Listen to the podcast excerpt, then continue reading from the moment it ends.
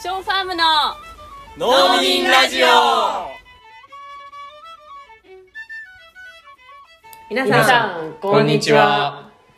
ショーファームの農民ラジオ始まりましたショーファームの農民ラジオは1000年続く農業をビジョンに神奈川県横須賀市で農業を営むショーファームの翔子翔と農園の仲間たちが一旦農業の話題を封印してフェミニズム環境問題社会正義など政治的な話題をでもやっぱり農業についても語り合うポッドキャスト番組ですというわけでエミです翔子ですショーです。はい前回はジェンダーって何っていうことを話してみましたねはいでジェンダーは何でしたか ジェンダーはね、ジェンダーは、えーそのらしらしさみたいなのから、まあちょっと俯瞰して見てみようよみたいな感じですか。うんうん。で、まあ、そういうのがやっぱ子供の時からどんどん身についていくというかうんうんすり込ま、すり込まれてる。刷り込うまんうん女の子ってこういうもんだよねとかうん男の子だからこういうのが好きだよねみたいなのがまあ子供たち自身にも刷り込んでいく段階うんがあるかなと思うんですけど、まあそんな子育てをまさにしているお二人がジェンダーまあフェミニズムの観点からなんか悩んでることとかうんうんうちではこうしてますよみたいなことうんうをんうん。話せると面白いかなと思ってるんですけど、小二の長男と年長の女の子。うんうん。うんその二児の二児の育児中ですね。うんショーさんね。はいいはい。ありますか。ありますかや課題だらけですねあのまあいろいろ子育てをするにあたってする前はいろんなこう理想とかねこういうふうに育てたいみたいなのをいろいろあったんですけど、まあ、それジェンダーに関するものだけじゃなくて例えば食べ物とかねううんん。あとはゲームとかもどうするかとかいろいろ悩んでいたんですけど、うんあいろいろ理想があったんですけど実際やってみると、まあ、子供は子供で一人の人格を持ってうんて、で子供の世界も持ってるから、うんまあ、そんな理想通りには全然いかず非常にこう難しいですね。うんうんうんねそうですねうんまあ、いわゆる上の子は男の子なんですけど、男らしいとされるような、うんえー、と色とかうんものとか、こうアニメとかが結構好きだったりとかして、えー下の女の子もまた、えーまあ、そういった女の子らしいとされる服とか、うんうんまあ、アニメとかね好きなんですよね。好きですよ、うん、プリンセスとかねうんプリンセスのアリエルが好きだね、うん今ちょっと熱が冷めてきたけど、うん今エルスエルサかうんうんううんんはいうんねまあその通ってる保育園が普通の保育園だし、うんその周りの子供の影響ももちろん大きいし、うんまあそこで働いてる先生の影響も間違いなく大きいなと思います、うんうんそうだねなんかあのうちではテレビが置いてなかったりとかあとは子供のおもちゃを買うっていうこともほとんどしてなくて、あと服も子供服はもらうもんだっていうのがあって買ってないね買ってないんですよね、でただその子供服をはもらうもんだっていうのが結構落とし穴というかうんでまず環境の意識から買いたくないんですよ子供の服っていうのは、でみんなすぐサイズアウトするからすごく綺麗な状態でたくさんの服がうんあるのにまた買うっていうのはこうすごいもったいないから、えーもらうんですけどもらってくる洋服がこう自分私が自分でもし選ぶんだったらこういう服は買わないだろうなっていう服も結構あったりとかして、で結構こう例えばとっても女の子向きのフリフリだったりとか、うんこうめちゃくちゃプリンセスがドーンっていうこう胸に大きく書いてあるようなやつとかもいただいて、でそれを並べると絶対それがいいみたいなそっちから子供たちが選んでいくの不思議でですうん、そう服は無駄にしたくないけどそうですねなんかあのし実家に行ったらなんかかえ靴選んでいいよって帰ってきたらなんかシンデレラの靴みたい なかか買ってもらったりみたいなああったねうんでもまあなんだろうねそのジェンダーの最後の方に言った、うんまあ、服はあの別に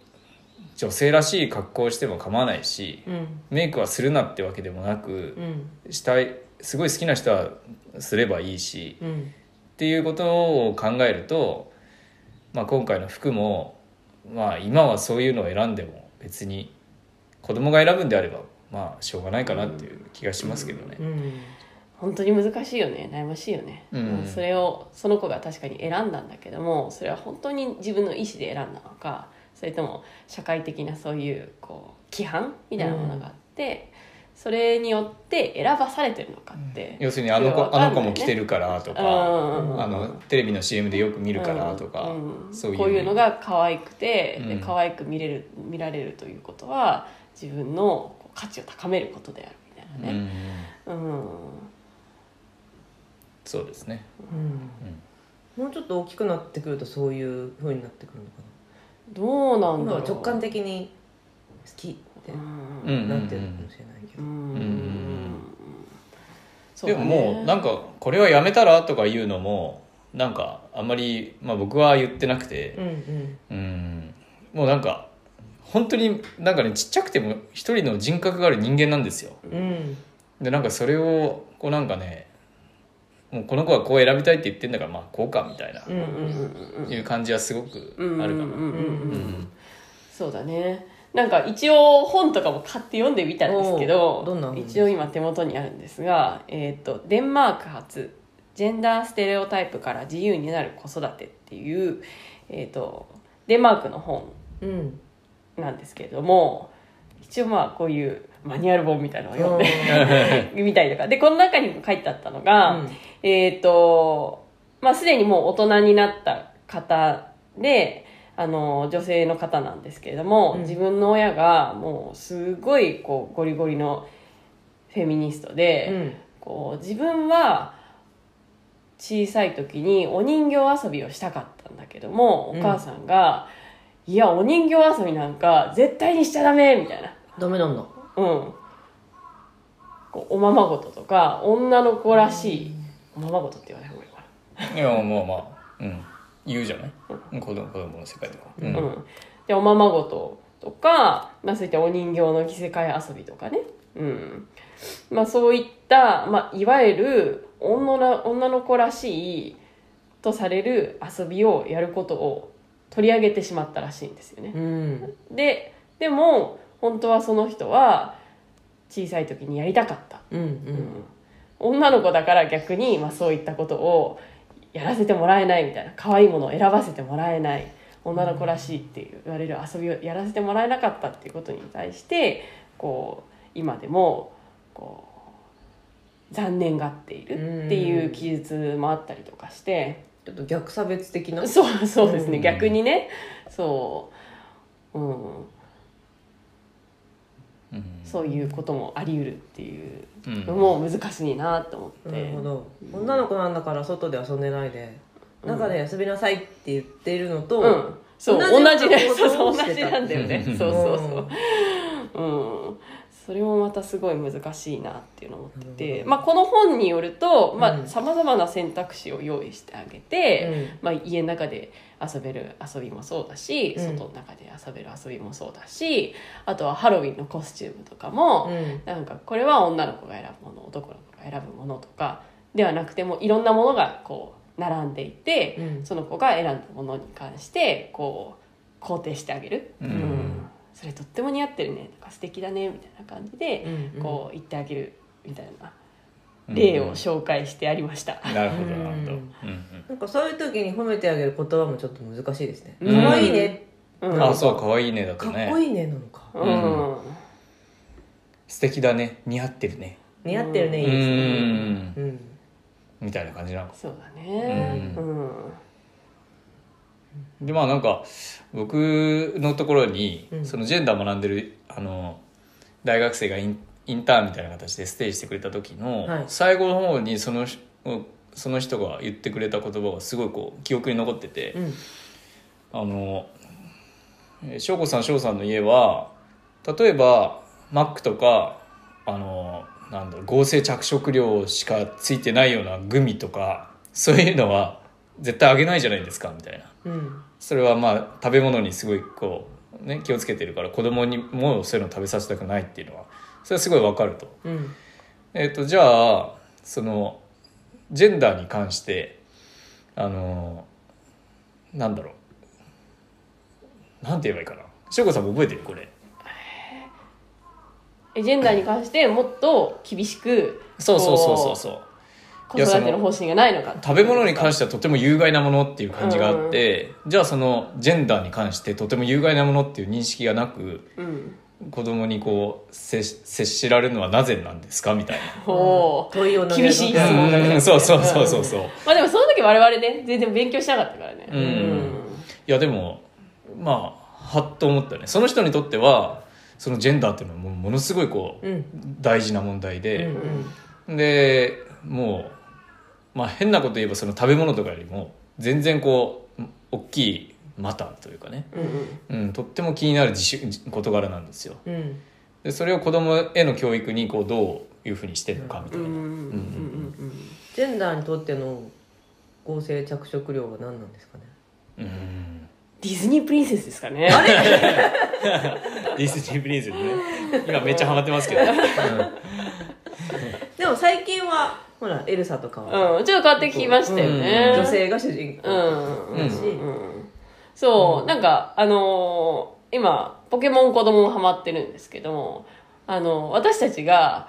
小学校生の時に見始めたポケモンシリーズが先日終わってね、うん主人公サトシで、男の子を主人公にして、まあ、出てくるのも結構男の子が多かったりとか、うんえっ、とサトシとゴーのうん男の友情物語みたいなうん話だったのがそのシリーズ終わって今新シリーズになってるんだけども主人公があの女の子になったりとか、うんまあ、徐々にねそういったアニメーションの世界も変わっうてんきてるディズニーもねかなり変わってますよね、うんうんうんうん、それは希望ですね、うんうんうんまあでもやっぱり子供もまあ私たちも無意識にそういったジェンダーの規範を吸い込んでしまってるところももちろんあるし自分自身はそこにまだじ全然自由ではないからただまあ保育園でもいろいろ覚えてきて例えば一緒に遊んでると「いやこれは女の子のだから」とか「これは男の子のだから」とかって子供たちがこう言ったりとうんかあるんですねするんですよね。うんうんうんうん例えば色とかもそうですしこれは女の子の色でみたいな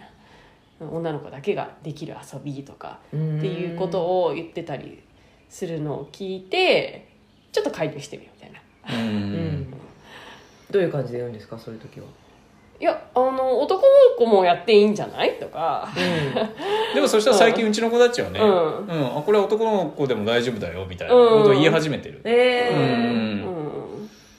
言ってますか言ってる気がするそうかうちうちの子は割に、うんまあなんか「そうだよね」ってこちらが言ったら「うんそうだよ男の子でも大丈夫だよ」みたいな、うん、うんいう感じの返し方になってきた、ー、うんあ本当うん、あとはなんか男の子だけどこう女の子になったりとか女の子が男の子になったりっていうこともあるよとか、うんあとはまあ男の子とか女の子だけのこう性別じゃないっていう人もいるよとか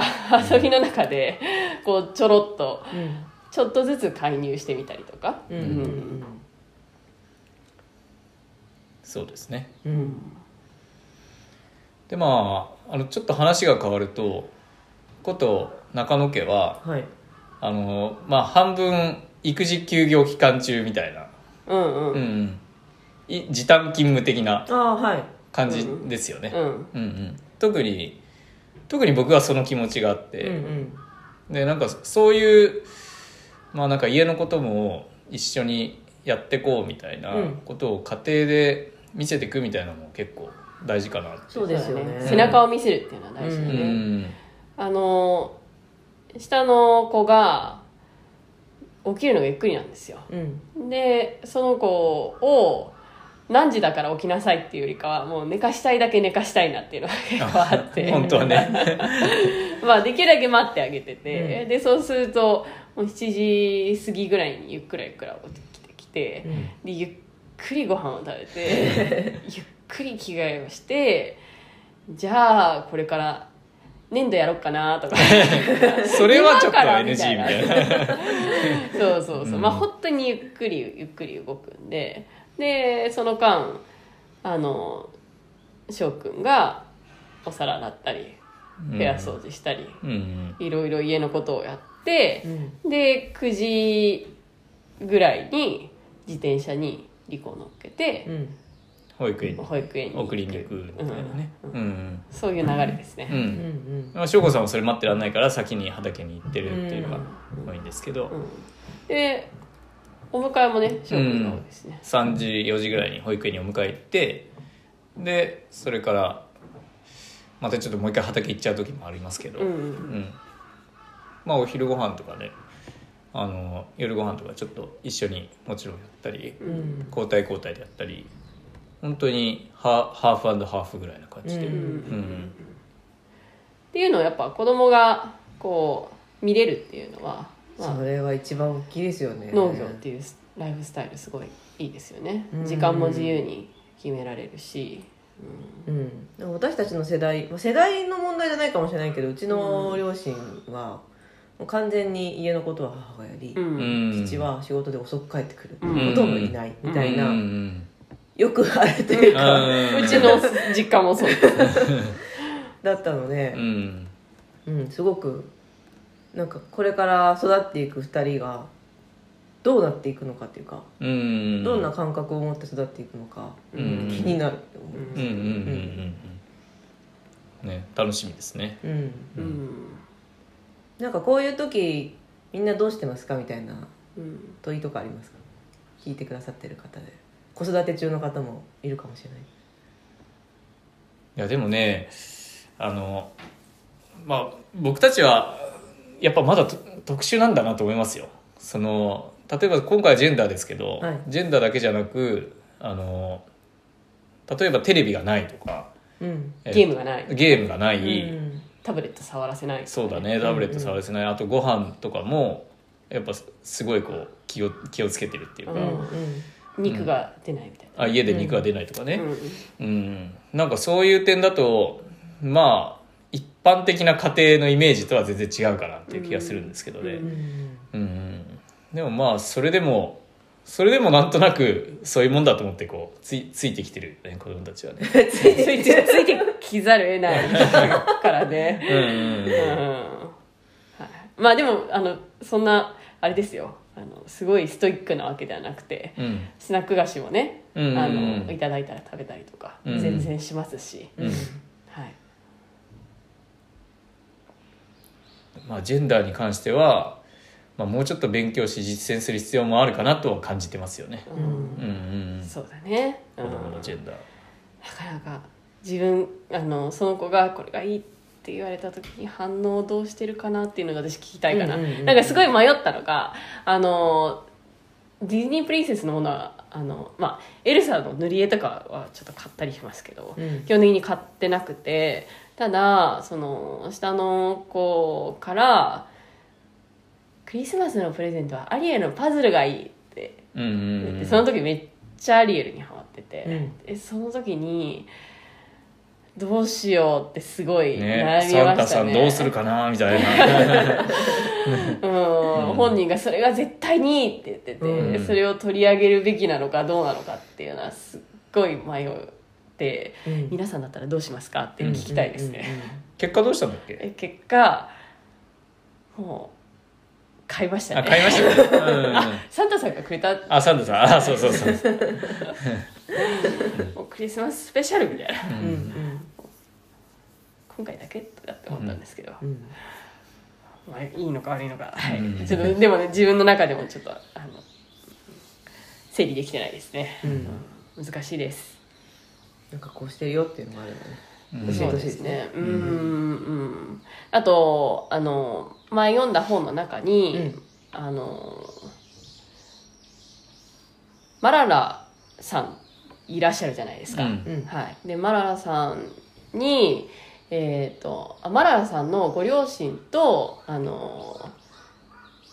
上野千鶴子さんが話した時があったらしくてどうやってこのマララさんっていうのをお育てになられたんですかっていうふうに聞いたらしいですうよ、んそしたらご両親がこの子の翼を折らないようにだけ気をつけて育てました、ででやっぱりこの世の中には、まあ、マラさんなんか特にこう女性だっていうのもあって女の子の翼を折るこう教育うんそれから社会的な風潮言葉がけっていうのがたくさん溢れてるとうんでそれをとにかく私たちはこの子の翼っていうものを折らないようにうんそういう言葉書きを絶対にしないようにっていうだけ気をつけて育てたんですっていうのが結構印象に残っていて、うんまあもちろん女の子だけじゃなくて、まあ、男の子もそうですし、まあ、そうじゃないジェンダーの方もそうですしそこにはめないっていうこともすごい大事だと思うんですけどもやっぱりそういったらしさ、まあ、ジェンダーだけじゃなくてさまざ、まな良い子とかね、うん良いその職業とかね、うん教師らしさとか警察官らしさとか、うん、何々らしさを押し付けずにその子の自由な、うん、やりたいことを応援してあげられるような、まあ、教育ができたらいいなって一応思ってはいるんですね、うん なかなか現実に実行しようと思うと、うんんなかなか難しいところはありますが。うんうんうんなんかうちは絵本いっぱい借りるじゃないですか、うんでその絵本にもありましたねマララさんの絵本とか、うんううんんでも絵本っていうもの自体がそもそも結構そのジェンダーみたいな、 そうだね観点でうんううんん、なんか圧主人公がねやっぱね、男の子の本が多いんだよね、倒的にね圧倒的に多いの日本昔話とかも考えてみればうん、ね男性中心みたいうんなものが多いから、ね言われてみるとそうかもしれないうんそうグリすムごい童話面白い本探してきてましたよね女の子が主人公のあそうそうそうそう、なんかねそういうシリーズもあります、うん女の子のためのえ絵本シリーズ絵本シリーズみたいなうんうんうんとかもあったりするし、うんまあ、入り口にそういうのからこう見てみるといいのかな、うんちょっとタイトル忘れちゃいましたけど、うんうん図書館の視聴者さんは分かるんで、おううんうん聞いてもらえば多分あこれねってなる、そうだね、うん結構面白い絵本もあるよね、うんこんななんか、うん、前衛的な本があるのかみたいへなうーん うん忘れちゃったけど、忘れちゃったけど忘れてる読む量がすごいですからねあー中野家のそうそうそう読み聞かせはうんあでも絵本読んでて、うあん結構これはちょっと厳しいなみたいな、もう文言というか、うん言葉とかもあったりとかするので、うんうんあの勝手に変えたりとか勝手に飛ばしたりとかして言い返した言いい返したりとか 勝手に変えてますうね、んね 改ざん解散して大人になったらあれなんかちょっと違うな覚えてたのと違うななんかそういうのもなんかテクニックとしてあるっていう感じで言ってましたよね、うんうんへーあのそういう本絵本もあ絵本の読み方みたいなうん本もあって、うん例えば主人公のそのジェンダーを変えてみるとか、ううんんうんパパとママが出てきたら、うん、その読み方を変えてみるみたいなパパをママっていうふうに呼んだりみたりママはパパって呼んでみたりとかへえっていうふうにこう、うん、読み替えてみるっていうのうんうんうをやり方としてありますよっていううんのもありました、うん